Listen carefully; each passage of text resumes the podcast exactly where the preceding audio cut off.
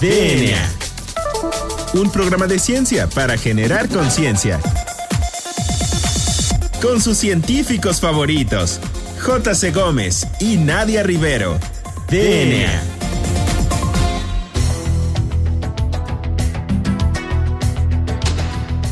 Bienvenidos a una edición más de DNA, un programa de ciencia para generar conciencia. Soy la doctora Nadia Rivero y me acompaña en el micrófono el famosísimo doctor Juan Carlos Gómez Berjan. Juan Carlos, muy buenas tardes, ¿cómo estás hoy? Muy bien, muy feliz, un programa más y aparte un tema que tenemos el día de hoy eh, que es bastante, bastante apasionante, que bueno, a mí me gusta muchísimo, que es el de técnicas computacionales en el descubrimiento de fármacos. Así es, pues el día de hoy nos acompaña para hablar de este tema el doctor Abraham Madariaga. Vamos a dar una pequeña este, introducción al tema, Juan Carlos, ¿qué te parece? Sí, eh, mira, eh, el tema de, de temas profesionales, descubrimiento de fármacos, es prácticamente eh, uno de los procesos pues, más interesantes de la industria farmacéutica de los últimos años. Ahorita le preguntamos bien a nuestro invitado, pero es uno de los temas más en boga y que aparte más se publican, yo diría ahorita, en, de farmacología, ¿no? Y que nos va a hablar el doctor Abraham, que es un experto. ¿Por qué, ¿Por qué no nos lees un poquito de su CV? Claro que sí. Bueno, pues el doctor Abraham Madariaga Mazón es químico farmacéutico biólogo y doctor en ciencias químicas por la Universidad Nacional Autónoma de México. Él realizó una estancia postdoctoral en el Instituto de Química y actualmente se incorporó a su planta académica. Cuenta con 19 publicaciones en el área de productos naturales y química computacional y ha presentado diversos trabajos en congresos nacionales e internacionales. Ese es ni nivel 1 y su área de especialización versa en química biológica y computacional aplicando herramientas computacionales para la identificación de moléculas con actividad biológica en diversas enfermedades. Que bueno, es un campo que últimamente está muy de moda, que seguramente tú conoces muy bien, Juan Carlos, porque es como parte de lo que tú también haces. Y bueno, pues vamos a darle la palabra al doctor Madariaga para que nos platique un poquito más del tema. Abraham, muy buenas tardes, ¿cómo estás? Hola, ¿qué tal, Nadia? Muchas gracias por la invitación. Juan Carlos, también muchas gracias.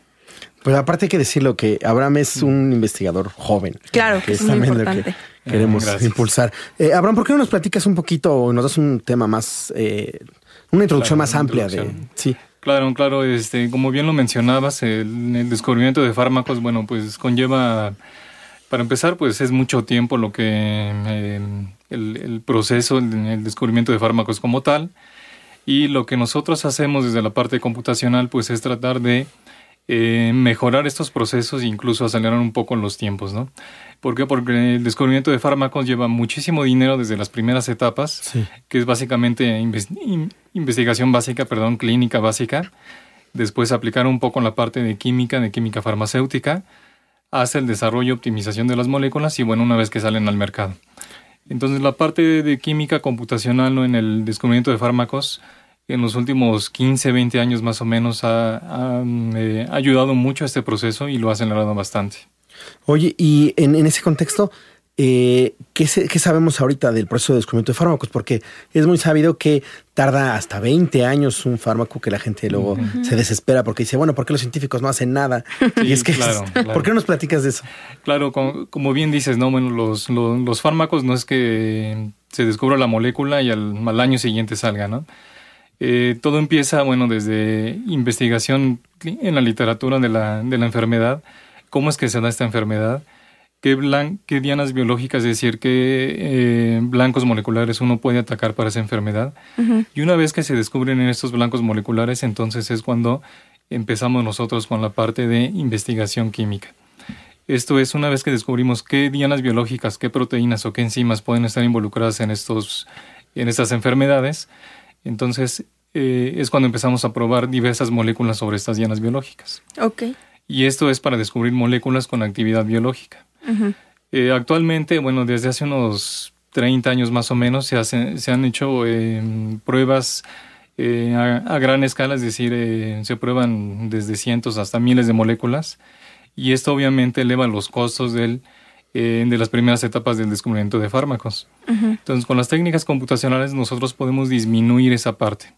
Y, para poder generar estos fármacos, ¿solamente se pueden utilizar herramientas computacionales o también requieres como de experimentación? No, no, no, claro, exactamente. Aquí yo creo que una de las, eh, de las falsas creencias en el, descubrimiento de fármacos con computadoras es que los fármacos se puedan desarrollar solamente con procesos computacionales. En este caso, siempre, siempre, siempre nosotros tenemos que tener la parte experimental que corrobore lo que uno está proponiendo desde la parte teórica. Incluso para esto que llaman reposicionamiento de fármacos. Claro, sí, exactamente. Por ejemplo, el reposicionamiento de fármacos también eh, últimamente ha estado muy, muy en boga. Y esto es porque eh, se sabe que, bueno, que para que una molécula salga al mercado tiene que pasar por, por, diversos procesos. Uno de ellos, pues, es saber que no es tóxica, para empezar. Después que es activa contra la enfermedad o contra la diana biológica que estamos probando y después eh, que tiene ciertos parámetros farmacocinéticos, es decir, que tiene buena biodisponibilidad en el cuerpo, eh, que no va a precipitarse, etcétera, etcétera. Y todo esto, una vez que se prueba todo eso, bueno, pasan las etapas clínicas, es decir, ya en humanos como tal, en humanos sanos y después en, en, humanos enfermos. Una vez que pasaron todas esas pruebas, entonces pasa la parte legal o comercial y ya después se saca al mercado. Entonces, todo este proceso, que dura más o menos, como decía Juan Carlos, unos 15, 20 años, y bueno, se estima que se gastan, las empresas se gastan entre unos 800 y mil millones de dólares, o hasta más incluso. Sí.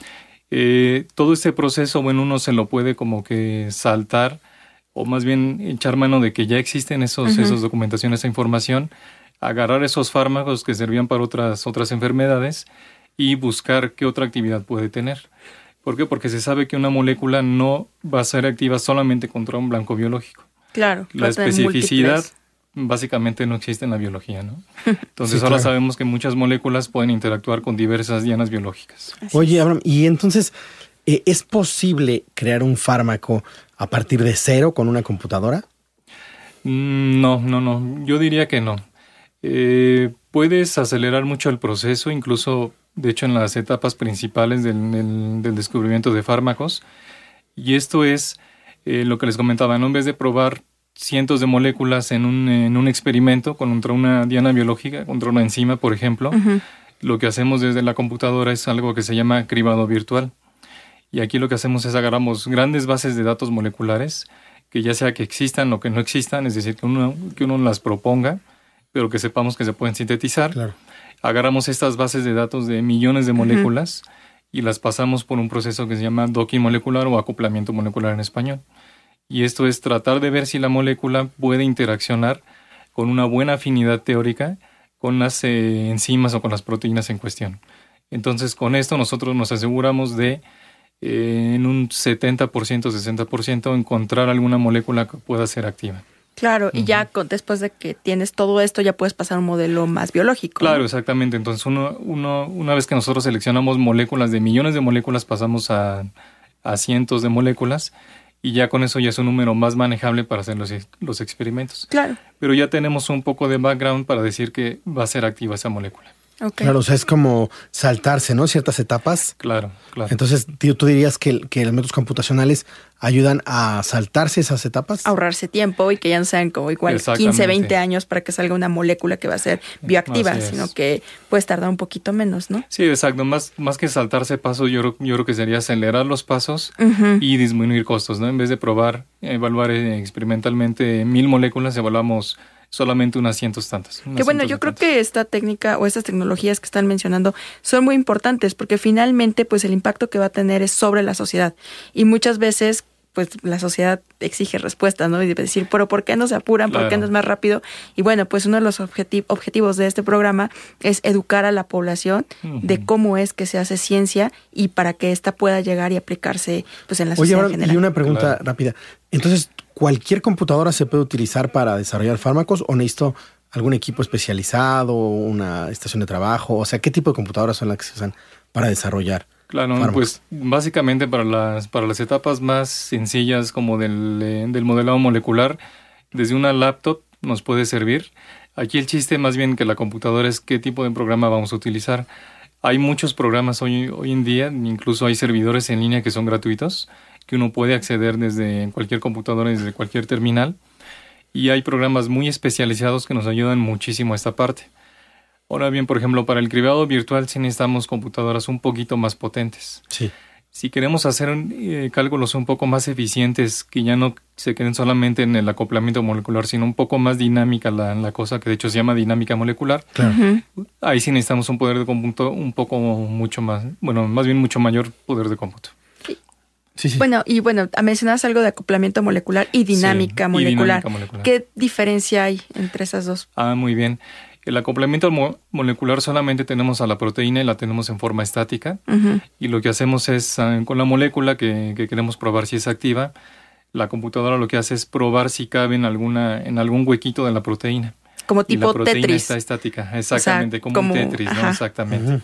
Entonces sí nos da información, es, es información, es un proceso, digamos, rápido, pero no tan, no tan fino, ¿no? Con la, dinámica, con la dinámica molecular lo que hacemos es simulamos el entorno de la proteína, le metemos agua, le metemos sales, le metemos cualquier cosa para que la proteína esté feliz, vamos a decirlo así, y le metemos a la molécula a probar y entonces vemos si interacciona de una mejor manera, en unas condiciones un poco más reales, vamos a decir. Claro. Por eso es que necesitamos mucho mayor poder de cómputo.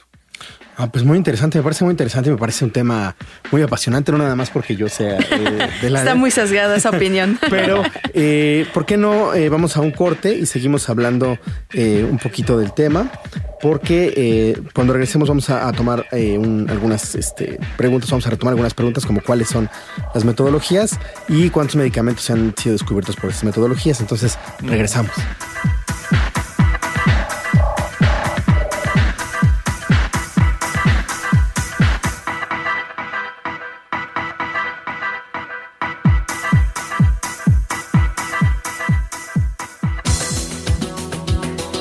Volvemos en menos de lo que tus genes se traducen a proteínas.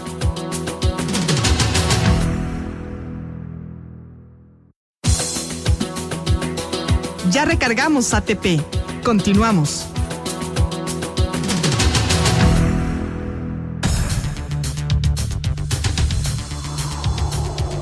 Muy bien, pues ya regresamos a DNA, un programa de ciencia para generar conciencia. Les recordamos a nuestro auditorio que hoy nos acompaña el doctor Abraham Madariaga del Instituto de Química, quien nos está hablando acerca de técnicas computacionales en el descubrimiento de fármacos. Entonces, Abraham, nos quedamos en la sección pasada hablando acerca de cómo se pueden este, pues, diseñar estos fármacos por medio de las computadoras. Entonces, eh, pues la pregunta aquí sería, pues cuántas y cuáles son las metodologías que se conocen para poder hacer diseño de fármacos. Ok. Bueno, esa es una pregunta tal vez un poco extensa porque actualmente hay muchísimas metodologías. Tal vez la que más seguimos hoy en día es la del cribado virtual, que era la que les comentaba en el bloque pasado. Pero bueno, actualmente contamos con otras herramientas, por ejemplo, la predicción de actividad biológica. esta, esta, esta metodología, más que computacional, es una metodología para crear modelos estadísticos a partir de información que ya tengamos disponible, por ejemplo, de una, un set de moléculas, un conjunto de moléculas con una actividad en específico. Lo que hacemos es eh, describir esas moléculas con algo que se llama descriptores moleculares, que son calculados o bien medidos experimentalmente, y es la forma en que uno puede saber esa molécula, aparte de la estructura, qué otras características tiene. Y si ese set de moléculas comparten características en común, entonces esas características en común por qué le dan esa actividad a ese set de moléculas. Entonces, con esa información creamos o generamos más bien eh, modelos estadísticos que nos permiten predecir si una molécula nueva va a tener actividad o no. Y estas metodologías se llaman relación estructura-actividad cuantitativa, o por sus siglas en inglés QSAR, que es como se conoce actualmente. Oye, Abraham, y eh, bueno, hoy en día está eh, de moda lo del Big Data, ¿no? Y algo, bueno, yo, porque es un poquito, pero las bases moleculares de los compuestos se pueden manejar igual que el Big Data, ¿no? ¿Por qué nos platiques un poquito de eso? Claro, claro, eso es muy interesante. Eh, como dices, hoy en día parece ser que hay un boom sobre el Big Data, sobre el data mining o, minería de datos y todo lo, todo lo relacionado a inteligencia artificial. Eh, actualmente, bueno, se han descubierto, bueno, no, no, descubierto, más bien se han descrito muchas metodologías de, de, machine learning o de aprendizaje automatizado, pero bueno, cabe aclarar que todo esto no es nuevo, sino ya esto salió como en los años 70, 80 más o menos. Lo que pasa es que no existía el poder de cómputo para agarrar estas metodologías. Hoy en día ya tenemos un poder de cómputo pues bastante bueno, bastante grande, y lo que hacemos, sobre todo en aplicación en química, en, en el descubrimiento de fármacos, es tomar bases de datos moleculares, es decir, Eh, son bases de datos virtuales con información química de moléculas, millones de moléculas, y que tienen anotaciones, es decir, que tienen información de actividad química de esas moléculas, de actividad biológica, perdón, de propiedades químicas, fisicoquímicas, etc. Entonces, la parte de inteligencia artificial hace uso de una parte que se llama machine learning o es aprendizaje automatizado y otra parte que es deep learning que también ahora está muy muy muy este de moda, ¿no? Que es la, el aprendizaje profundo o bien utilizar todas estas metodologías de redes neuronales. Entonces, todo esto lo podemos aplicar en el descubrimiento de fármacos, por ejemplo, para predecir actividad biológica de moléculas, para predecir si una molécula se va a unir a una, a una proteína o no, eh, para predecir rutas de reacción también químicas. Por ejemplo, tenemos, queremos generar un fármaco, queremos sintetizarlo, un principio activo, pero no sabemos bien por dónde ir. Bueno, entonces con estas metodologías, con información ya conocida, podemos dirigir eh, la, la reacción o saber si va a salir o no. Claro, entonces ya no sería como un escopetazo y ver a qué le das, ¿no? O sea, ya es algo más dirigido, más específico y que obviamente te va a dar mejores resultados. Exactamente. Aquí lo que se busca es tratar de hacer las cosas más eh, racionalizables y aparte que tengamos un poco más de certeza de que va a dar o de que va a llegar a algún punto, ¿no? Y no solamente hacer como dices, ¿no? El, el escopetazo y a ver qué nos da. Claro. Oye, Abraham, y bueno, hablando de esto, pues que son los resultados, ¿tienes algún ejemplo que nos puedas dar acerca de medicamentos que han salido al mercado y que han sido descubiertos por estas metodologías? Sí, claro que sí. Pues hay varios ejemplos y yo creo que uno de los más importantes es la investigación que se ha hecho. Este tipo de investigaciones se hacen sobre todo en enfermedades que son eh, bastante mm, eh, comunes o que ya son pandemias ¿no? en el mundo. Tal es el caso del cáncer. Entonces, en este sentido, se ha hecho mucha investigación en esa parte. Se han descubierto muchos blancos moleculares a los cuales se pueden atacar para disminuir eh, la probabilidad de que nos dé cáncer o bien o disminuir la, cantidad de tumores, etcétera. Y uno de los fármacos que salió al mercado en el 2011 y que fue aprobado por la FDA, que es la, la autoridad regulatoria de los Estados Unidos para aprobar todos los medicamentos y, procesos de, de, comida y todo esto, que será como una COFEPRIS de aquí de México. Sí.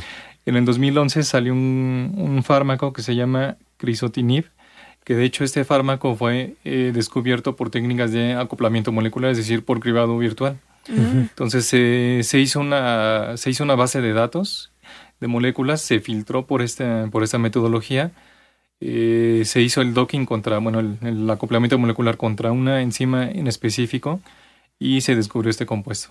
Obviamente una vez que se descubren los compuestos o que pueden tener actividad biológica teórica, viene la parte de probarlo experimentalmente y después hacer toda la parte de optimización estructural, que ese es otro rubro también que es bastante, bastante importante.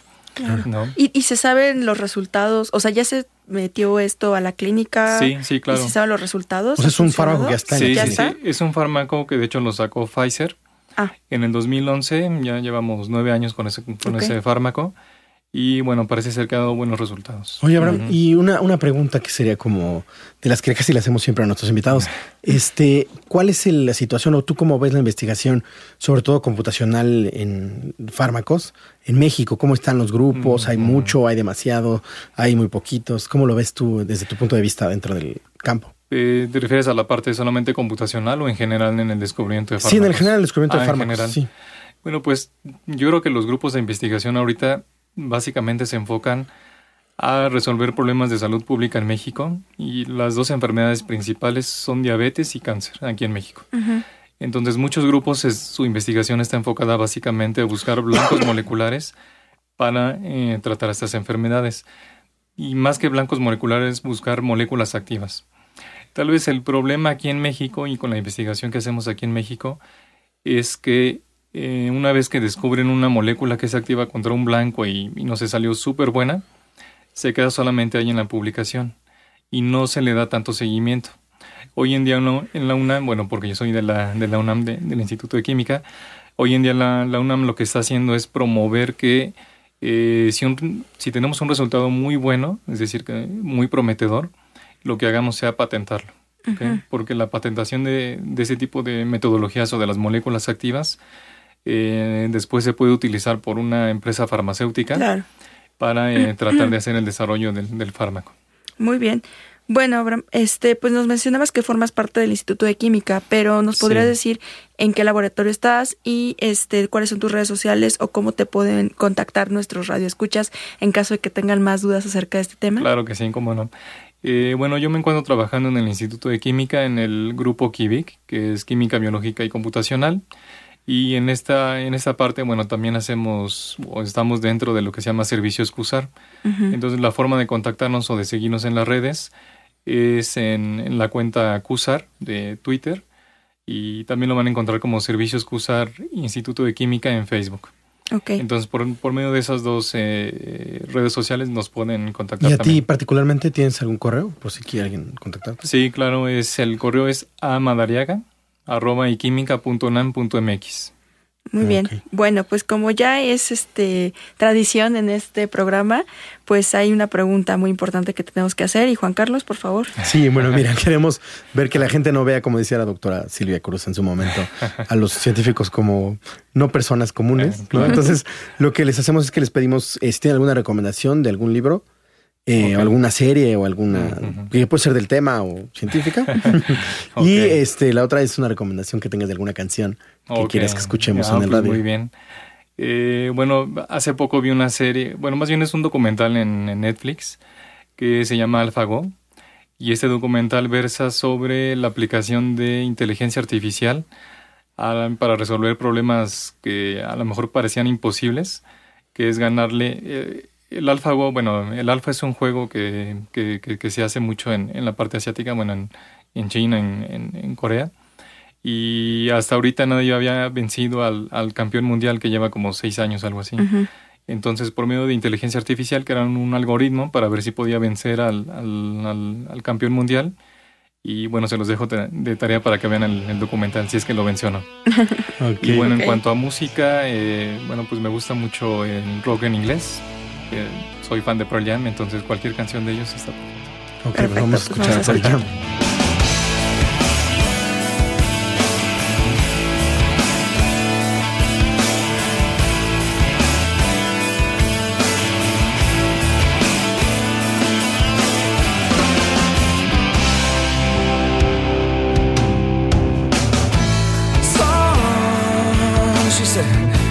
I got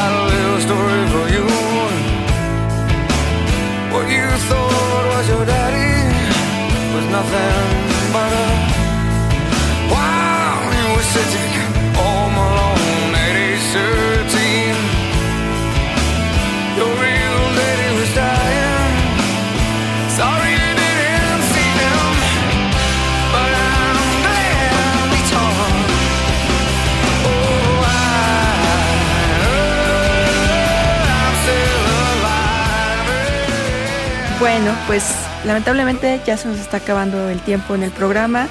Muchísimas gracias, Abraham, por Gracias. acompañarnos y por platicar acerca del tema. Juan Carlos, muchas gracias por una emisión más. ¿Quieres decirnos algo? Sí, no, pues nada más, ¿por qué no le recordamos las redes a nuestro auditorio? Claro que sí. Bueno, primero despedimos a Abraham. Abraham, muchas gracias. Muchas Muchas gracias. gracias. gracias. Juan Carlos, igualmente. Bueno, y entonces a nuestro auditorio les recordamos seguirnos en Instagram como arroba DNAImer, en Twitter como ImerDNA y en Facebook como ScienceSox. No olviden usar el hashtag Hablemos de Ciencia y si es ciencia, no es despilfarro. Entonces, pues agradecemos a este el doctor Abraham Madariaga por acompañarnos el día de hoy, tratando el tema técnicas computacionales en el descubrimiento de fármacos, y a nuestro productor Hernán Nájera y a Julio Aguilar en los controles. Entonces, soy la doctora Nadia Rivero, nos escuchamos a la próxima. Juan Carlos. Hasta luego.